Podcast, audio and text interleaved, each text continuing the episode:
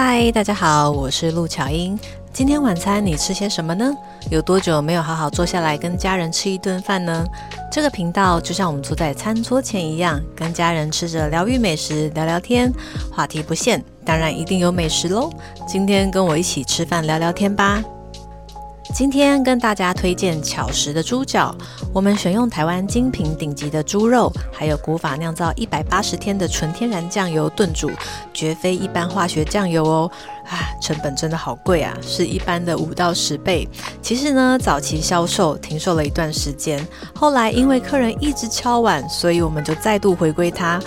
解冻加热就可以吃到香软 Q 弹的猪脚哦，请你一定要试试看。上网查巧食就可以看得到我们的网站购买。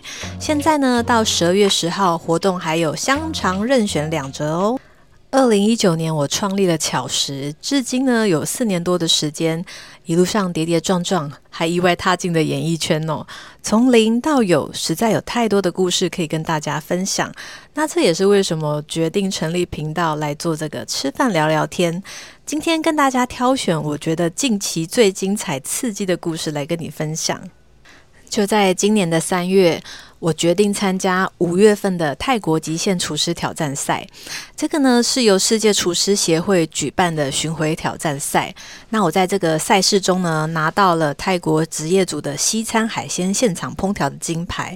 对于一个非本科出身的我来说呢，是一个不可思议的事哦。其实呢，在踏入赛事之前，我也搞不太清楚。后来我才知道说，呃，有地区赛，各种不同的竞赛。那我选择的是世界级的赛事，而且我选择是现场烹调。什么是现场烹调呢？因为在竞赛中有分冷展跟热烹。冷展呢，就是你事先做好的这个菜肴上交之后，到现场去摆放。那我个人呢，觉得。比较贴近我的是现场烹调，我觉得冷展比较像是艺术品。那热烹的难度呢是更加的高，因为从食材的准备到现场各种不同的场地变化，你都必须要去克服。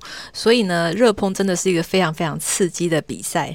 说来这个过程呢，其实也很有趣。当时我本来是决定不参加，但心中还是有一个很小的声音是想去的。后来呢，询问我们巧食住店的塔罗老师，还有朋友介绍的一个母娘。那两方的意见竟然是一致的诶，他们呢都说知道我压力其实已经快要灭顶，也知道我担心非常多的事情，像是万一我专注在比赛上，那我的店铺人事是否能够稳定等等种种的因素。但是呢，综合他们的结论，就是觉得我去参加对我是比较好的，因为我身为一个老板的角色，就是要去突破，去带领我的伙伴们进入另一个新的世界。不论是否有得奖，最终呢获得都是好的结果。后来我真的仔细思考想一想哦，这一次如果没有一口气鼓足勇气参加，可能这一辈子我就没有机会了。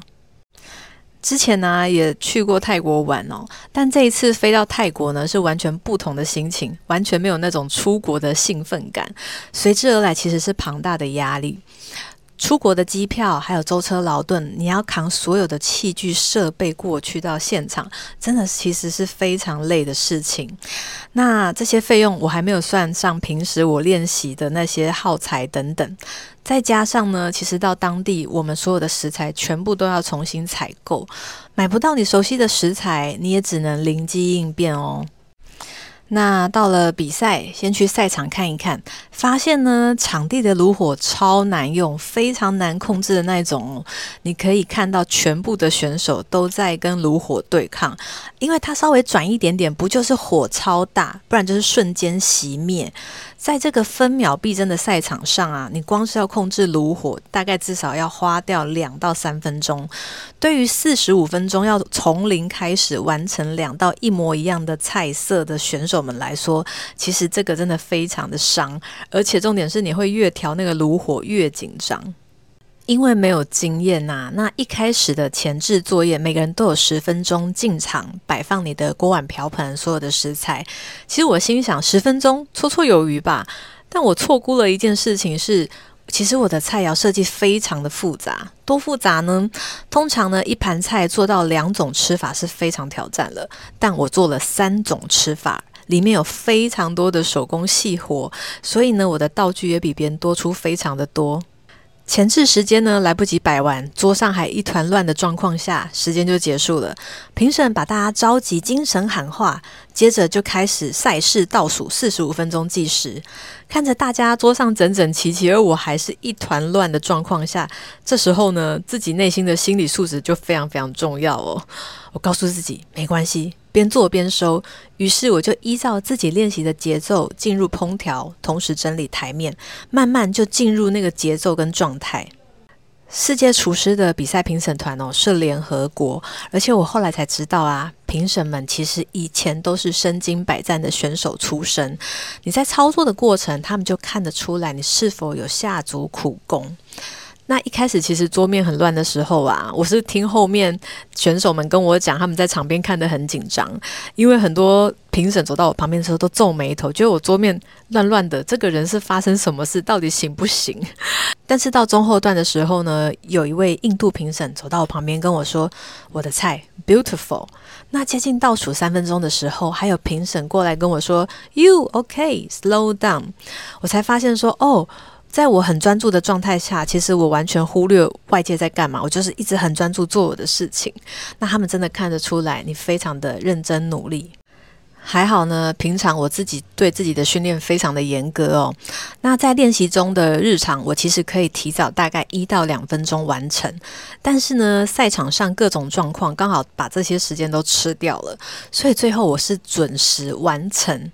但因为没有经验，做完的时候我其实发呆了一下，想说，然后嘞，还好旁边有经验的选手大声提醒我说：“哎，做完要举手。”不然就被扣分，所以我赶快举手。哇，如果被扣分，这个很严重诶，因为超时的话呢，是总分开始直接扣掉。那评分的标准呢，就是除了菜肴好看之外，其实味道也占了一半以上非常重要的分数。当然还有像是卫生啊等等，也就是说，你的菜不仅要做的好吃好看，还要符合所有的卫生流程以及操作方式。拿到金牌后回台湾呢，其实一开始真的没有感受到什么太大的改变，该忙的、该做的一件也没有停过。但世界金牌的认证呢，确实让更多人看见了我。同时呢，我也随时提醒自己不要忘记初心。得到肯定固然开心，但最重要的其实还是日常的点滴。金牌是肯定我在厨艺上的专业，但这个金牌背后也代表着恒心、毅力等等。我今年呢担任了台湾美食展大会舞台的主持人，访问了一位拿下许多世界金牌的烘焙艺术面包师傅。哇，我真的很尊敬他。但呢，他也跟我说了一些感慨的事情哦。他看了好多人得了奖之后忘了初心，开始一路走歪，甚至呢打着奖牌的名号做一些事情，是让人觉得很可惜的。我觉得啊，做事其实就是做人。很多人问我，诶，那你拿到了世界金牌之后呢？我觉得金牌是一个肯定，但并不会让我停滞在这边。其实这个料理路上，我会一直精进。金牌是世界厨师协会这么专业的评审团给我的肯定，那他肯定的是我背后所有的努力。我真的觉得，不论是什么事情啊，都不可能有捷径速成。其实很多人很想知道我得到这个金牌的食谱跟做法。那老实说，最近在一些赛事上，我也看到一些很类似的作品。我觉得其实都很棒的事情，因为它就是一个学习的过程。但最重要的精髓，其实是发想创意，还有你下苦功。那像不是本科的我，在这个领域，当然其实还有很多要学习的。但另一方面呢，也因为这个关系，所以我并不容易被框架。常常呢，我会有很多脑洞大开的想法，其实真的蛮有趣的。